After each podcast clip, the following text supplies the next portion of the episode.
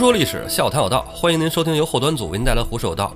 喜欢收听我们栏目的朋友，可以在公众号中搜索“后端组”来关注我们，里面有小编的微信，小编会拉您进我们的微信群，与我们聊天互动。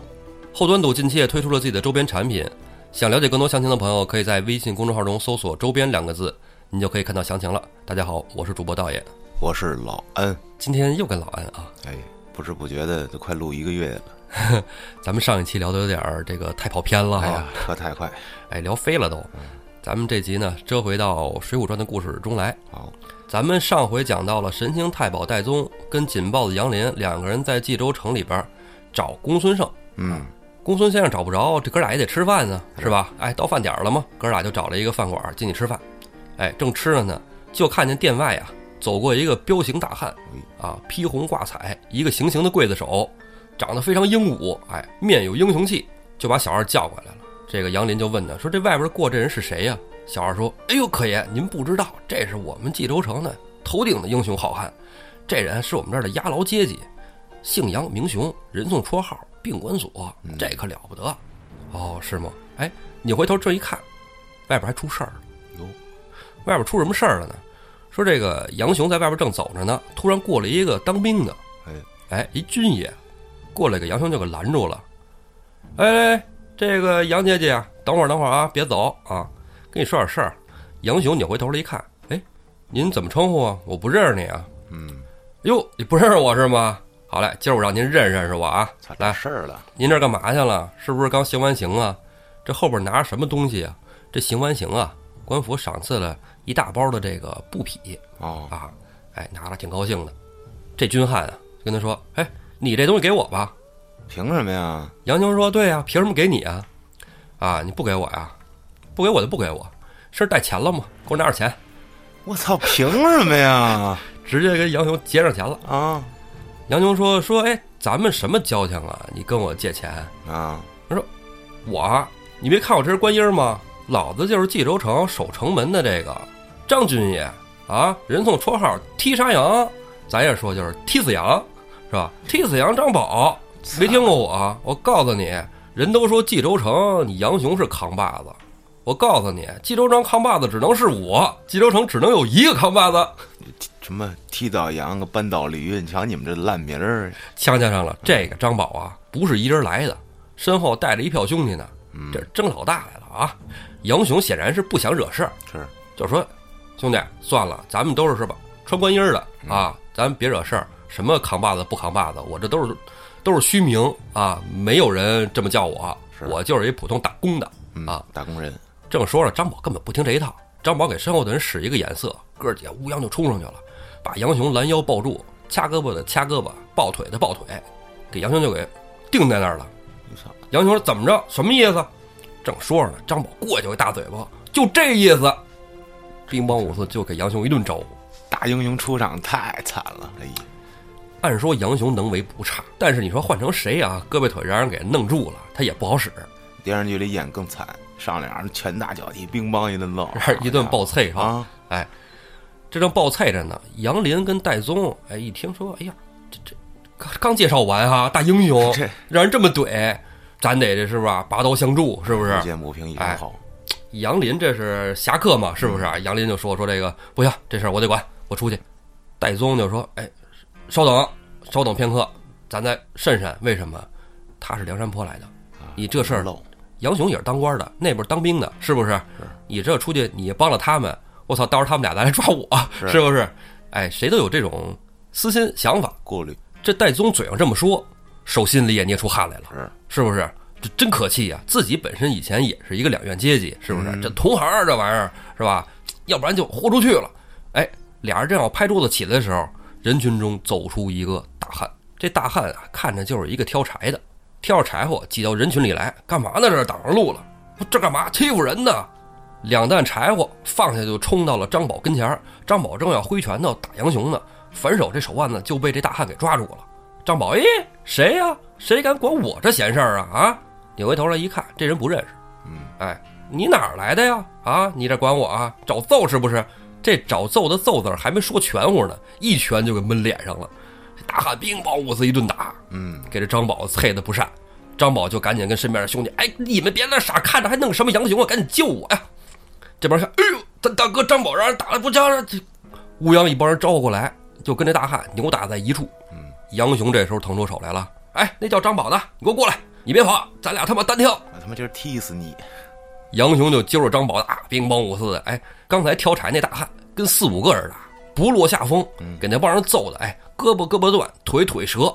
这时候啊，戴宗跟杨林一看，哎呦，这再打该出人命了啊！本来刚才也是要出去的，是不是？这索性就出来吧。出来之后给拉开了，拉开了就把这大汉给叫过来了。兄弟，兄弟，兄弟，行行行，你再打出人命了，出了人命官司，这可不是闹着玩的。是，大汉一看，哎，刚才激劲儿上来了啊，有点上头。嗯，要拼命。哎，这两位兄弟，哎，别说别说了啊，咱们进屋聊。那帮一看大汉住手了，撒子就跑了。张宝怎么再让杨雄在那儿追着打？哎，也不管了，爱怎么着怎么着吧，他颠了。哎，这挑柴大汉就跟着戴宗、杨林回到了酒店。杨林让店小二重新摆了酒肉，哎，上来就敬这个挑柴大汉，哎，说这个兄弟，哎，台夫怎么称呼啊？啊，大汉说这个，嗨，什么呀？我这就是一个砍柴的啊，我姓石，名秀，哎，金陵健康人士，平生啊就爱打抱不平，助人为乐，哎，人家送我一绰号叫拼命三郎。嗯，杨林接着问说，兄弟怎么来的冀州啊？我呀跟我叔叔之前在家里边啊开屠宰生意。然后呢，后来觉得生意做的还不错，赚点本钱，出来贩马，就到了这个辽宋边界，哎，就是贩马。贩马呢，一开始说想挣点钱拿回去嘛，是吧？结果生意刚开始做，我叔叔就死了，也折了本钱，我回不去了。所以呢，就落在济州城，哎，挑挑柴，卖点柴，嗯，哎，攒够了钱呢，我再回家。他是南方人，哎，南方人，这个金陵健康嘛，就是南京啊。嗯，神行太保戴宗一听说，哦，兄弟原来这样啊，哎。要不我给你说，介绍你一个好去处，哎，想没想过落草啊？这上来就劝人家他妈当土匪，直接就是 HR 挖人的，这是到处招聘啊，猎头。哎，就说这个，不瞒你说啊，我们就是梁山人，梁山上的兄弟，要是有想法，咱们一块走，一块上梁山，跟我一块去绝对好使啊！看你这身手啊，真不错。是，那毕竟是几个军汉呢，对，不是老百姓，对，手里肯定是有把式啊，对。这上梁山做一个小头领是吧？大晚上喝酒，大块吃肉，论成分金银的哈。是，正说着呢，杨雄啊进来了。杨雄进来了以后啊，戴宗跟杨林一看，人家是官面的，不能说了。对，哎，咱不能聊了，就跟石秀说：“兄弟，有事回头来那儿找我，啊，来哪儿找我？刚才不是说了吗？梁山啊。哦。”是不是有事儿来来梁山？但不能明说了。上上那儿啊，某山找我。对对对，叉山 来找我啊！那我先走了啊。嗯，哎，杨林他们俩转身就出了酒店。嗯，出了酒店，话说戴宗、杨林啊，两个人啊，寻了几天没有找到公孙先生，就赶紧又追上了饮马川那一票兄弟，一起回了梁山。嗯，这块咱暂且不提，咱聊杨雄、石秀。杨雄肯定是要感激石秀的，没石秀这顿揍他得挨此日。是，哎。杨雄就问：“哎，兄弟怎么称呼啊？”啊，石秀呢就把我刚才说那对说了一遍啊，说：“哎，石秀这那啊。”石秀看人问了，他也得回问一句啊，说：“这个哥哥怎么称呼？”哎，说：“这个嗨，我叫杨雄啊，在这儿当两院押牢接济，兼职一个行刑刽子手，人送绰号病关锁。”石秀就问了，说：“大哥，什么叫病关锁呀？”是啊，咱们是不是又要跑题了呢？咱们你说出了一个英雄，咱们就得聊一聊。刚才这个从上一集开始咱就说了，病关锁，病关锁，怎么个病关锁？他不是叫绿帽王吗？绿帽王，咱这期暂且不提，还没到。哎，咱们聊聊病关锁。病啊，咱们之前在《病大虫血涌》那儿就说过，是吧？这个病是一个通假字，其实他说的是呢，赛大虫，赛大虫血涌，是吧？就比老虎还厉害。那么这个病关锁呢，你也可以列成赛关锁。嗯，赛关索，那赛的这个关索到底是谁？是不是跟关羽有关系啊？哎，对，你猜对了。其实《水浒》里一说跟关羽有关系的人有三位：关胜、朱仝，哎，杨雄。对，嗯，一个美髯公是吧？朱仝，一个大刀，那那是正经关羽后人。哎，对，据说是关羽后人啊。然后就是这个病关索杨雄了。嗯，那关索到底跟关羽关二爷有什么关系呢？是吧？咱这就说说他们这个关系。咱们看过《三国演义》的朋友啊，都知道说这个关羽有一个养子。关平，哎，对，关平，养子，还有一个啊是他的嫡子，哎，叫关兴，哎，关兴，对，书上从头到尾都没有关索这个人，对。然后咱再看《三国志》啊，《三国志》里边写的长子是关平，嗯，次子是关兴，哎，也没有这个关索这么一人。是，但是从哪儿来的关索这么一人呢？有另外一部民间小说，哎，叫《花关索传》。花关索，哎，这个故事啊，跟《三国演义》和《三国志》都不太一样。我讲讲您听听。话说这一猛子就要倒回到东汉末年，后汉三国啊。哎呦，时间可长了。哎，在这个涿州啊一大桃园子里边，哥仨烧香磕头。对在张飞的院子里啊，哎，对，拜桃园码了。啊，哎，这哥仨是谁呀？大爷刘备、刘玄德，二爷关羽、关云长，三爷张飞、张翼德。哎，哥仨一个头磕在地上，有劲儿一处使，是吧？拧成一股绳儿，哎，就准备匡扶汉室，创业了，哎，创业了。刘备大哥呀，没家室，嗯啊，上边也没有老家没媳妇儿。但是关羽啊，有妻子，有媳妇儿，哎，张飞结了婚了。嗯，刘备大哥磕完头啊，跟这个哥俩就说：“兄弟，哎，光脚不怕穿鞋的，大哥光身一个啊，这条命就为了汉室，哥哥我脖子里这枪血就为了汉室，挥洒了。啊！”关羽、张飞一看，不对呀，这大哥会会洒没毛病，光棍一个，我们这个还有家室，私下就得琢磨，把媳妇杀了吧，真的，哎，您您哎，你怎么知道的？我？猜的，操，你猜着了。哦，张飞跟关羽一合计，咱们也得断了自己的退路，啊，跟大哥一样，都当光棍儿，啊，光脚不怕穿鞋的，他妈离婚不行吗？就狠人 啊，狠人儿，哎呦，要不然有念想啊，是吧？嗯，哥俩一商量一合计，回去把自己媳妇孩子都杀了，哎，但是下不去手啊，咱们换着来吧，哎，换着来，嗯，你杀我们家的，我杀你们家，就这么着啊，俩人一拍即合，give me five，然后 关关羽关二爷就上了三弟张飞、张翼德他们家，进门二话不说就把三弟媳妇给宰了。哎呦，关羽是吧？关二爷不爱说话，啊，嗯，眼睛一瞪就杀人，我操，哎，张飞啊，咋咋呼呼上了关羽家，一推门，哟，二嫂在呢，二嫂做饭呢。挺好啊，这话就怕一聊天，一聊天你下匕首对对对，啊！你说，哎呦，三弟来了，给你做点吃的。哎，那个我们家那口子呢，还没回来呢。啊，等他回来一块吃，还是怎么着？张飞说：“二嫂，咱不吃了啊，没没没法吃了，今儿我有事儿。你你你你别说话，你转过身去，我掏刀了啊！他，滋啦啦，他的刀掏出来。关羽媳妇回头一看，哎呦，是吧？三兄弟这是咋的了？有什么事儿咱说不行吗？有什么不能聊的呢？您说说为什么要杀我？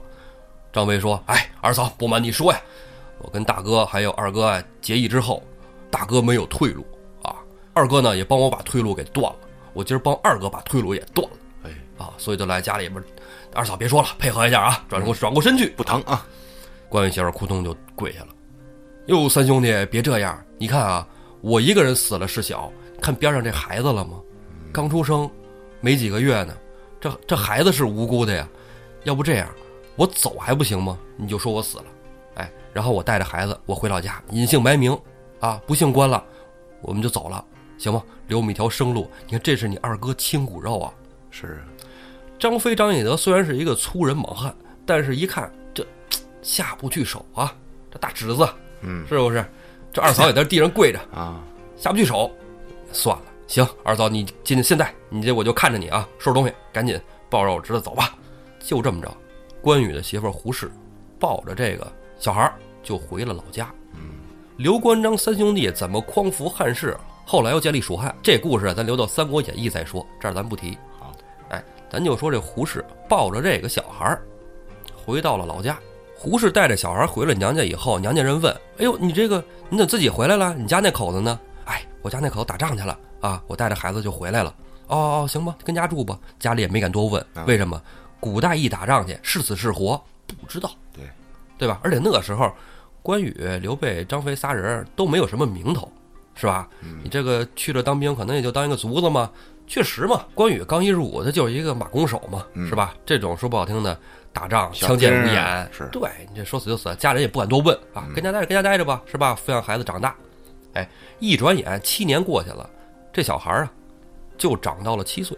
小孩儿七岁，逃，爱瞎跑，七八岁狗都嫌嘛。嗯，有一年元宵灯会，胡适呢就带着这个孩子，这孩子也没敢告诉他姓关啊，因为这隐姓埋名嘛。是答应张飞了，哎，这个这咱们这儿具体那时候咱们这村里边叫人孩子什么小名儿，什么呃胡汉三呐、啊胡老大，这不一定，胡姬花啊，胡姬花对，胡三儿的，不一定啊，咱这叫人小胡啊，就带着这个小孩呢，就到了县城看灯会。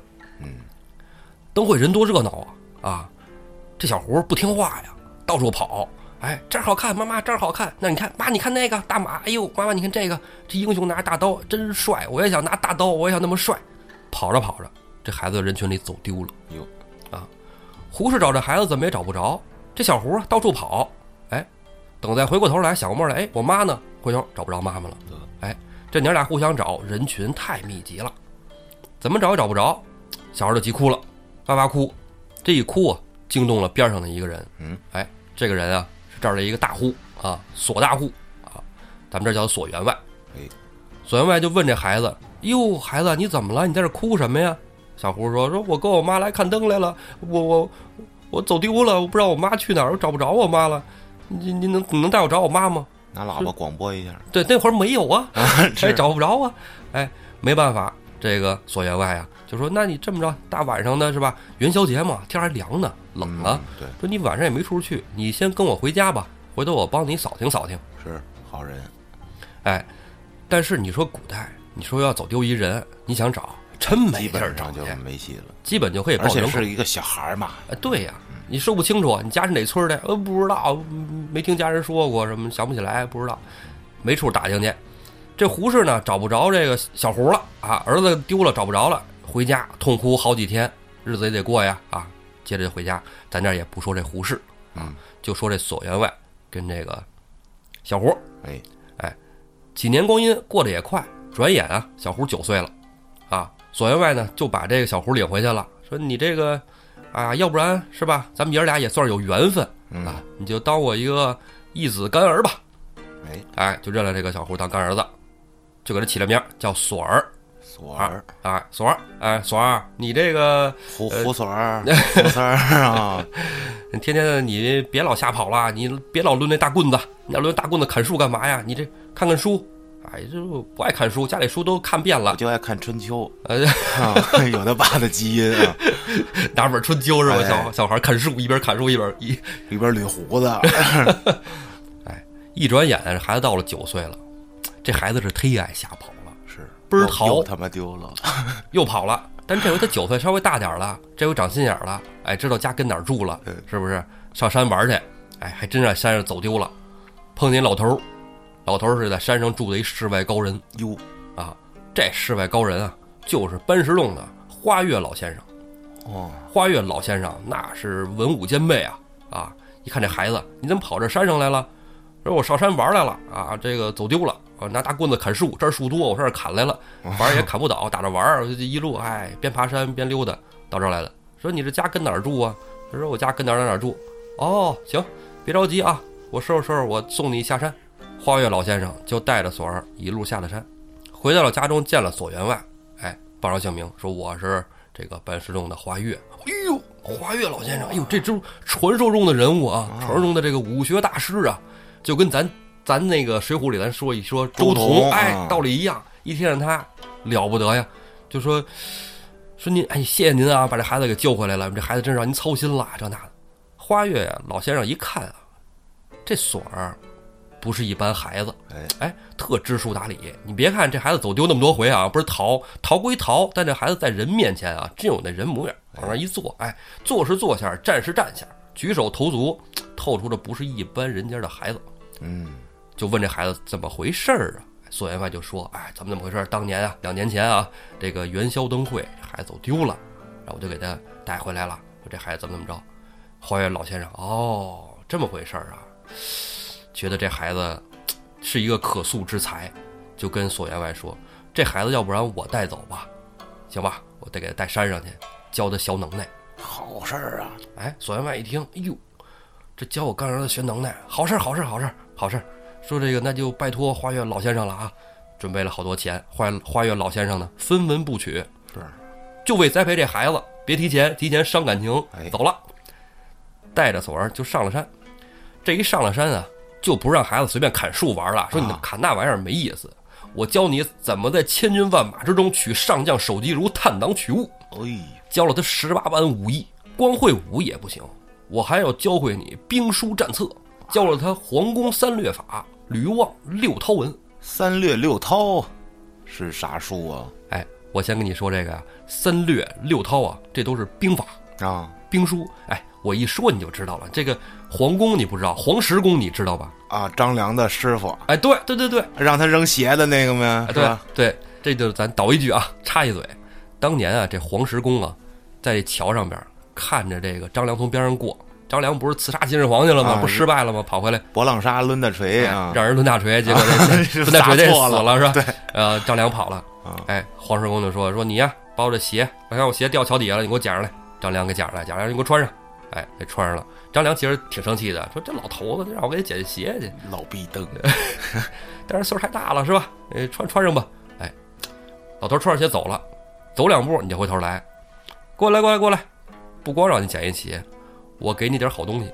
哎，就给了他三略，这三略就是兵法呀。张良接了这个三略一看，嚯，兵法书啊，就拜黄石公为师，哎，学习这个兵法、兵书战策，将来帮着刘邦打天下。这皇宫三略法教了索尔了，然后呢，又六教了他吕望六韬。哎吕望吕望啊，就是吕尚，吕尚就是姜尚，姜尚呢，就是姜子牙呀。哎呦，这是姜子牙留的那奇门遁甲里面那几条吧？哎，这也是一部上古奇书啊，兵书战策三略六韬现在没有了吧？啊，有现在有，现在有有有有，对，哎，回头可以看看啊。啊那我但是我也没看过。哦学了之后，咱们也可以如探囊取物了，用不上。哎呦，哎，这锁儿在这学这能耐呀，那可是无了敌了啊！这无了敌也不能老在山上待着呀，是不是？取手机去吧。哎，对，长到了十八岁就准备下山了。嗯，哎，锁儿下山之前啊，就跟花月老先生说，说这个师傅，您对我啊，就像我亲爹一样，我就给您当干儿子吧。将来我杀敌、建功立业回来以后，我孝顺您。嗯，咣咣咣，给老头儿磕了四个头。老头儿也没说什么，啊行，好孩子，有这心就行了啊，为国为民。以后出去啊，千万别说我是你师傅，别给我惹事儿这位啊，这没有啊！。那是孙猴啊，哎，这还真是说告诉他这个可以啊，好，以后他就叫这个花锁了。啊，花锁花锁就把这个花信儿关在了前面，然后这个花月老先生就说：“行，那你赶紧就下山吧，啊这花锁花锁的也快了啊，啊！等你建功立业再回来啊，咱们父子团聚，去吧。”花锁下了山啊，就回到了索员外家里，嗯啊，见到了索员外。索员外一看，哎呦，这么多年没见，九年了，哎呦，我的儿啊，这大个儿，嘿，真不赖这过年也不回家一趟吗？这个啊，这长大了，哎，这长大了不一样了啊，红脸盘儿，丹凤眼儿，哎五柳须髯，这这这太帅了，精神啊！我还戴一绿帽子 啊！这孩子可真好。你现在出去这么多年啊，你家里的事儿我已经给你打听清楚了。嗯，话所说了，说这家里事儿，家不就咱们家吗？人家有什么事儿啊？说孩子你忘了，七岁那年咱爷儿俩怎么认识的呀？啊哦哦，灯会我我是走丢了，我把你娘找着了啊！你娘胡菊花 啊，我给找着了，卖油呢，正跟那啊，对，卖油呢，啊我给你找着了。你呀、我现在要带你去啊，咱也别什么在家里续了，我带你回你家找你娘。哎，哎，索员外带着花锁就来到了胡适他们家里。嗯，哎，胡适一看，这都不敢认了。那可不，哎呦，这要不是我，我知道你爹长什么模样，我真都不敢认你了这，跟你爹长一模一样，一模一样。哎呦，这哎呀，差一绿帽子了。哎呀，哎，你跟绿帽怎么去了呢？关羽就爱戴绿帽子嘛，你这话说的。这形象嘛？下一集咱们讲绿，好好讲，好好讲讲绿帽子的事啊。母子相认啊，就是一顿抱头痛哭啊！娘俩，哎呦我的儿，哎呀我的妈，怎么哭？左员外在边上也在这暗暗落泪啊！这孩子不容易啊，孩子苦啊。胡适啊，一看这孩子过来，咱就索性吧，我就把你的身世告诉你吧。已经十八岁了，是不是？长大成人了。哎，你爹是谁谁谁啊？我听说现在你爹了不得了。了不得了，哎，你爹了不得了，建已经建功立业了啊！哎呀，你爹姓关名羽，字云长，怎么怎么着一说哇塞，这是我爹，啊，这花锁一听，哎呦，这个虽然在山上是吧，没有什么消息是吧，咱们没有什么今日头条，每天也刷不着什么的啊。是，但是这下山之后，这名儿可听说过，天下诸侯纷争怎么乱，群雄割据是吧？嗯，这刘关张三兄弟打下一片天下也不容易是吧？怎么着的，名望还不错。哎，一听自己爹是关羽，就说：“哎呀，这这我到底是姓什么呀？是吧？我这名字又是花又是锁，这又来个关，嗨，算了，索性揉一块儿吧，我就叫花关锁。哎，名儿来了，哎，以后啊，他就一直管自己叫花关锁。哎，这花关锁下山并不是为了续这些这个亲情的，是不是？下山目的是建功立业啊，跟着娘这儿住了几天，之后跟娘说呀：“娘，我也长大成人了啊，我不能老跟家待着，是不是？娘你也不容易，将来我建功立业之后啊，我把您这个接走哎接走，我到时候给你们弄弄大房子，大 house，啊，大 house，然后呢，也给我这个呃师傅爹啊，给我员外爹都买大房子啊，咱到时候仨弄一块儿住去，弄一块儿住 你们仨天天过，哎，好到时候我三家的伺候你们老啊。嗯这孩子这么说，家里也非常欣慰。啊行，哎，走吧，当然志在四方嘛。花关锁呀，离了家，就出门去寻他爹关羽关云长了。嗯，一边走一路跟人打听啊，翻山越岭的，群雄割据嘛，兵荒马乱的，是吧？他找人打听，你哪儿打听去啊？是啊，一路走一路问啊，这一路走呢，就是捎带手平了几个山寨啊，什么灭了几个山贼呀，厉害，哎，什么黄金余党，什么？灭了一大堆啊。后来又到了一个山寨，哎，准备平这山寨。这山上这都是这什么人啊？出来，过来，让我弄死你们！啊梁山泊吧我，给你们打，我给你们打 跑了啊！这山寨不讲道理啊！你说这人也就是这个除暴安良嘛，为民除害呀。是哎，山寨头领下来了，这山寨头领啊，姓王，哎，是一老爷子。老爷子下来就说：“哎，王伦，是吧？哎哎，不知道是不是叫王伦啊？嗯，下来就说说这孩子，你别瞎说啊啊！什么什么就是什么土匪啊，什么你想除暴安良啊？我们也是除暴安良的，知道吗？我们劫富济贫，我们这山寨跟别山寨不一样。一说一解释，这样，花冠所上去说：那你我看看是不是？我看看你们是不是这里边什么都是满谷银子，是不是满仓金子的，是吧？看看去，上去一看，哎，这里还真不是。这山寨呀、真是除暴安良，因为那兵荒马乱的，这老百姓都是吧，民不聊生嘛。嗯哎，有些吃不上饭的，就都跑到他这儿来了。他这山寨里都是那些逃难的穷苦人。难民啊，哎，这你这儿还不错，一聊啊，在这山上，跟老爷子聊挺好。老爷子也觉得这花关锁不错，人样子是吧？模样枣红面盘儿是吧？等而且长精神啊。啊，花英雄，哎，花小英雄，你结婚了吗？啊，娶妻了没有？花关锁脸一红，没有没有没有，我我我哪儿结婚去？这正是要建功立业呢啊，没有没有时间考虑这种男女私情。这王头领就说说，哎，这样我有女儿，我俩呢，你挑一个给当媳妇儿，怎么样？啊？花关锁就说说算了算了，我下山是为了这个找我爹啊，没有时间考虑儿女私情。哎，别别，先见见，先见见，先别说这个，先见见啊！哎，来来来人，请两位小姐。两位小姐来了，一个叫王桃，一个叫王月。哎，哎，俩人来了，一看说爹爹什么事儿啊？说这个啊，这个花小英雄，你看这小伙子啊，我这我我看上了，我准备把你们俩其中一个嫁给他啊啊，你们看看怎么样？姐儿俩抬眼皮一看，一看这花关锁，真是英雄相貌啊，对仪表堂堂，姐儿俩都脸红了。啊，都看上了，哎，姐儿俩互看了一眼，爹，要不我们俩一块儿吧？二女共侍一夫，花关锁一看，是不是这个？既然这样盛情难却，是吧？哎，这个一看这俩确实也可以啊，也还行可。以啊，哎，毕竟是青春期嘛，是吧？啊哎，这个正当年就娶了王涛和王月，娶了姐俩之后呢，在山寨里住了几天，就又下山走了。为什么呢？我大昌建功立业，哪有带着家眷的呀？是吧？对，说我将来稳定了之后，派人来送信儿，你们再来找我。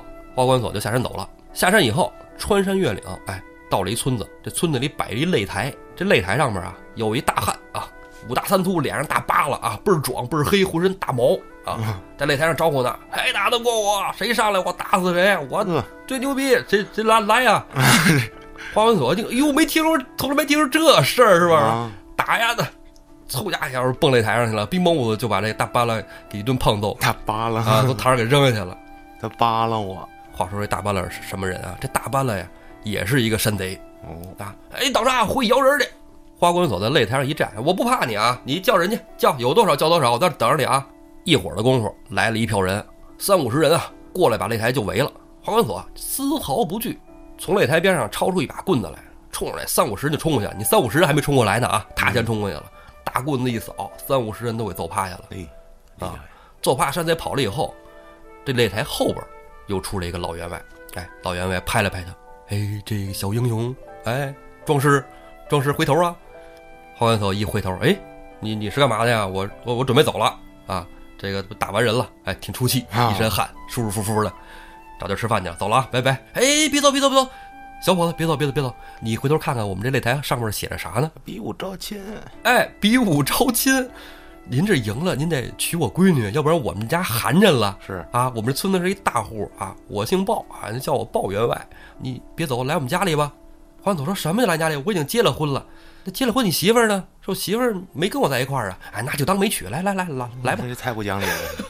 就把花关锁领回了家里。领回家里一看，哎，家里有一闺女叫鲍三娘。鲍三娘一看，说她就是擂台上赢了的那个是吗？老员外说啊，是啊，这小英雄啊，武艺特别好。刚才我看一人打了三五十个，鲍三娘就噗嗤就乐了。三五十个，我从来没见过一个人能打三五十个的，吹什么牛啊？爹，这是不是给了你什么好处了啊？你这个是不是拿了人钱了？你要真能打过三五十个，咱们招呼招呼试试。这鲍三娘也好武艺啊，啊！花管所一听，你说这要是娶媳妇儿什么的，我还害羞一下子，打架不要紧，来招呼吧，嗯，就动起手来了。但是这个花管所呀，是吧？毕竟跟女孩打，你不能动真格的，是吧？哎，反正鲍三娘一拳一脚都没踢着花管所。嗯，哎，老员外一看，行了行了行了，别闹了别闹了，就这样了啊，就这样了，你们赶紧哎，该结婚结婚，拜天地入洞房吧啊，嘎啦嘎啦嚼冰糖是吧？哎，就把这鲍三娘给娶了。仨媳妇儿了，啊，仨媳妇儿了，古代嘛是吧？这个也很正常啊，嗯没什么新鲜的。这鲍三娘啊，你记着啊，一会儿还有她的书呢。哎这儿这故事就有一分叉了啊，老安，哎这整段都是民间传说和戏曲，我给串一块儿讲了啊串一块儿了。这里边又有戏曲《龙凤金》啊，又有这个民间传说呀，还有《花冠锁传》，咱给揉一起了。啊，编的哎，对对，算是编的吧？你 编你得揉一块儿啊，你不揉一块儿都是断的呀。是是吧？哎，咱揉一块儿讲。有一个说法啊，说他直接就到了这个荆州，啊，哎找荆州了，，哎，见着了关二爷，哎，进门就磕头，啊说爹，我是那谁，你什么呀？我哪有这么个儿子呀？就要揍他，就是你你这个哪是我儿子呀？我儿子就是关平啊，是不是？嗯关平、关兴，我只有这两个儿子，哪儿这哪儿蹦出来儿子？一定是跟你长一样啊，特务汉奸，啊，是吧？特务啊，哎，这是汉奸嘛，这正经的，是不是？汉奸，大汉朝嘛，是吧？汉奸你抓走这关羽啊，正要叫侍卫把这小子给插出去呢，张飞过来拦了一句：“二哥，稍等，二哥，这个可能真是你儿子，我我看看。哎，你抬起头来，我看看。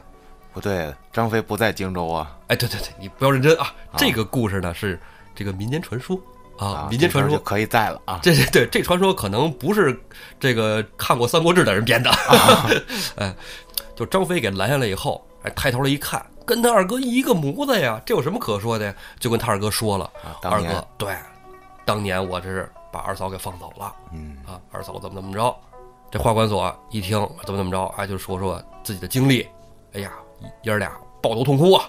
哟，孩子，我真不知道你这还活着，还在人世啊！哎真不好意思，当年想杀了你，道歉是吧？也没有没有没有什么意义了。哎既然这样，以后就随父从军吧。哎，花关锁就跟了关羽从了军了啊。然后这个故事里呢，就是到这儿就完了啊。咱们再讲另外一个版本啊，啊，另外一个版本呢，花关锁直接就入了西川，到了成都。哇，这大蜀国了就，哎，到成都啊，一看这好吃真多呀，大火锅、双流土头是吧哎？呦，哎，带着仨媳妇儿？嗨皮了，哎，到了成都之后啊，直接就赶紧找人禀报啊，进了城门就跟人问，说我给你打听一人啊，说我找我爹，这士兵就说你找什么你爹？起开起开起开，哪有小孩儿什么找你爹找你爹，别人打听去啊，我们这上班执勤的，说我真找我爹，说那你你爹谁呀、我爹。我我我爹叫关羽，那侍卫咕咚就跪下了哎操，啊！这个你你是吧是我们二老板儿子 是吧？这二王殿下，啊，你这个我给您通报一声吧。诸葛丞相接出来了，哎呦，哎，诸葛亮出来说你是谁呀？哎，说我是谁是谁，怎么怎么着？一看这人模样，是不是、啊？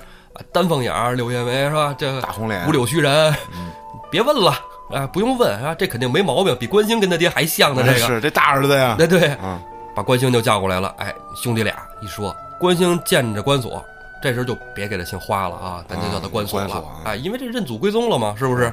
哎，兄弟俩见面之后说：“哟，你这是我这还有一个大哥呀！哎呦，你跟爹长真像。”再一看，关兴跟他爹长得也像啊，是吧？嗯哎，两对丹凤眼碰到一块儿，哎呦，这兄弟俩，但是一聊，俩人非常伤感，抱头痛哭。为什么呢？他爹没了。哎呀，关羽关二爷走麦城去了，哎，在荆州守荆州的时候是吧？哎，走麦城丢了脑袋，人没了。然后再问这是吧？大爷三叔都没了，都没了，就剩诸葛老爷老爷子了啊。这个诸葛亮一看，哎呀，行了，你兄弟俩也别光哭了是吧？咱们先拜见主公吧，就带他俩人见了刘禅。刘禅一看啊，这是这是我二叔的孩子呀，哎，这个是我二哥这是啊，这得封。封官，封官，丞相，你看怎么封吧？啊，我也不知道，我也不懂。我我玩去了啊，啊，玩去了。呃，那边后边开黑打野呢。啊，嗯，你们 你们聊啊，怎么征战，怎么怎么安排啊？走了。阿斗，诸葛亮一看这样，行，说要不然你就在这边从军入伍吧。啊，看看你的手段啊，你找个人比划比划，是吧？俩人比比武，看看能为。因为你得你在军队里当官嘛，你得看能力嘛，是吧？你不能说说你说关羽的儿子，我就给你封个多大的官啥的，是吧？那在身边也不用叫别人了，是吧？这不是我三弟跟这儿了吗？是吧？我们哥俩打一场，呃，那正好行，你们俩打，点到为止，休伤了和气。哎，俩人各持兵器，打到一处，兵乓五四。丞相一看，真是好手段啊！棋逢对手，将遇良才啊！赶紧就叫停了。啊，因为这不能再打得太深入，是吧？一看手段差不多，是吧？就行，就说行了。那个回头你就跟着这个军队啊，一起出征，论功行赏。后来紧接着，咱不说三国那么说那么细了啊，直接就是七擒孟获啊，挺快。哎，诸葛亮就带兵去打这个南蛮啊，在打蛮王孟获的时候啊，这关索呀真是立了大功啊。后来这孟获啊有一闺女叫花蛮，哎，也看上关索了，非得嫁给他。说不嫁给他我就撞死啊！你不嫁给他我就上吊，你不嫁给他我就去跳河。烈性，我必须得嫁给他。哎，没辙呀，是吧？丞相为了两国之间的友谊，就跟关索说：“哎，不嫌多，再来一个，来一个。”哎，关索就又收了这么一媳妇儿，四个了。哎，后来打完仗啊，回了国，论功行赏嘛，这军功是不是就封了关索云南王？这是给发配边境去了。这在云南立了功嘛？你就跟那个薛仁贵似的，是吧？这平辽王。啊！你在哪儿立的功？你去哪儿？哎，薛丁山两辽王是吧？哎，亚辽河王，亚辽河王，嘉哥，哎，嘉哥建擂台也得上去干一干是吧？哎，比武招亲他不敢，家嫂太厉害，这赢了他不敢娶。哎，后来呀，就让关索带着这一票媳妇儿们去守了这个夹门关。嗯，但是这花蛮啊，可能水土不服啊，没几年就没了。老四没了，哎，就死了。在守夹门关的这些年呢。丞相是吧？这个七进七出的，是不是七出祁山嘛？啊，七进七，啊，七出祁山是吧？六出祁山，对，其实是六出祁山啊啊！但这个他他他没出了。对对对对对对对，其中有其其实真正出去了没几回，真正就说开兵见仗是吧？跟魏国真正的这个刀戎相见没几次，没几次是没几次，丞相油尽灯枯了，是啊，最后诸葛丞相人也没了，啊，当然。这跟关索没关系，咱们这不讲三国啊。啊，之后关索不还是一直守这城吗？是吧？您自然守这城，您就是一直在城里待着，不能走。跟他的媳妇儿就守这个夹门关，但是你不打魏国，魏国就打你。哎，紧接着邓艾的大军就来了啊，兵蒙古斯一直突到夹门关。你这一个关城是吧？人家对面百万雄师啊，这再怎么城池坚固也没用啊。你这后面还得有这粮草给你补给着。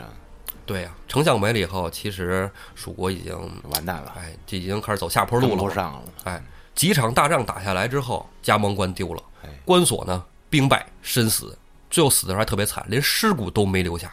我操，掉到河里，被湍流的河水给冲走了。哎，这有可能没死，死了掉河里的。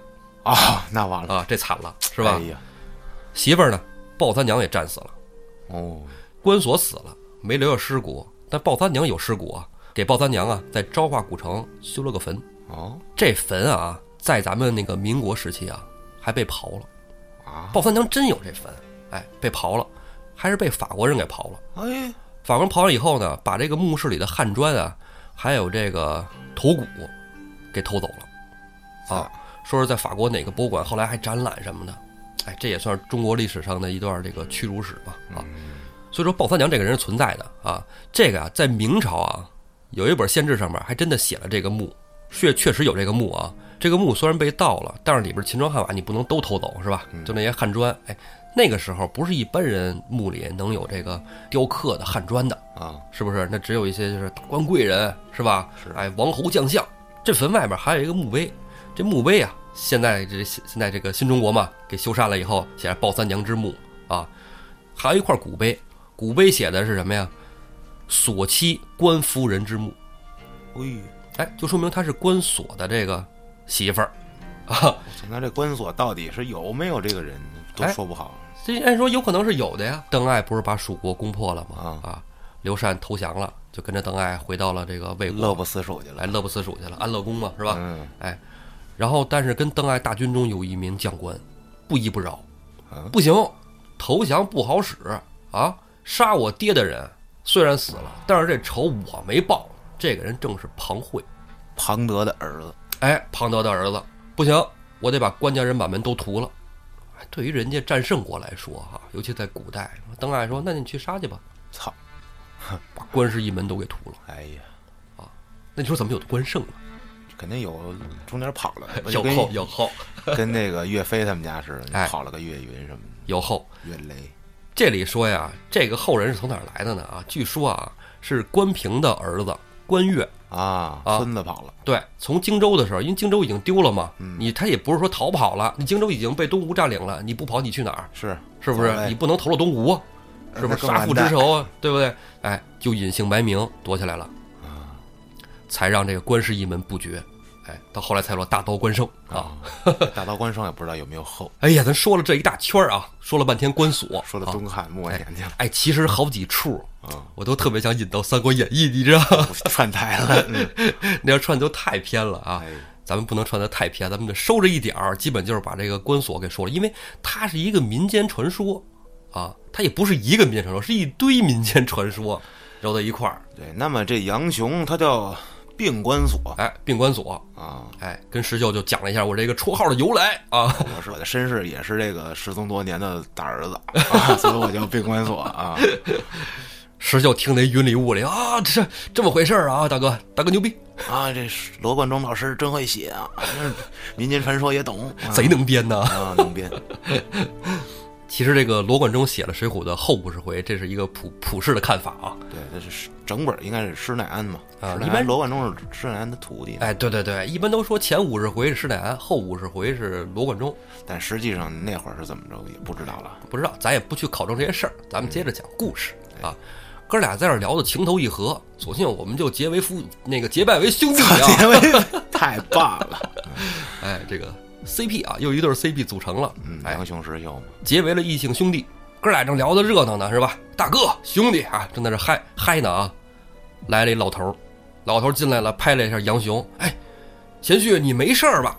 杨雄回头看，哟，老丈杆子，嘿，啊老爷子没事儿啊，没事儿，我这我兄弟刚才把跟我一块儿把那帮人都给打平了啊，没关系。话说怎么回事儿啊？有个街里街坊看见了，赶紧就给这个杨雄的老老丈杆子潘老伯送信儿去了。哎，潘老伯一听说啊，怎么了？我女婿让人打了，我叫人去，叫了一票这村里的人就出来，哎，说赶赶紧看看去。哎，一看事儿已经平了，啊，这个杨雄跟一哥们儿在里边儿吃饭喝酒呢，哎，就过来跟打声招呼，就说哎没事儿就好，吓我一跳。我这听着信儿了，赶紧过来给你帮忙来。虽然咱们岁数大了是吧？我让他们信耶稣，他们不跟我，他们砍人，他们一定来。都是都是道上的，啊啊！既然这么说，就说啊，一听说啊，跟石秀已经结拜为兄弟了啊，那咱咱咱们家喝吧，是不是？咱们家吃啊，咱们爷儿仨接着喝啊，接着奏乐，接着舞。老头儿也是道上的，操，哎，爷儿仨呀，结了电饭钱就回了家。嗯，杨雄一推开门，就听见门里一声：“哎呀，官人你没事儿吧？”这一女人的声音引得石秀抬头一看，嗯，院东间站着一位绝色佳人，这里留下一首诗，什么诗呢？二八佳人体似酥，腰间仗剑斩渔夫。虽然不见人头落，暗里教君骨髓枯。这词儿怎么那么熟啊？要进《金瓶梅》哎，熟吧？熟就对了。咱们讲《金瓶梅》开场就是这首诗，哎，为什么呢？这首诗在《水浒传》原文里也引用了，就是来说杨雄的媳妇儿潘巧云的。那么潘巧云跟《金瓶梅》的潘金莲是不是一路货色呢？咱们啊，下回再说。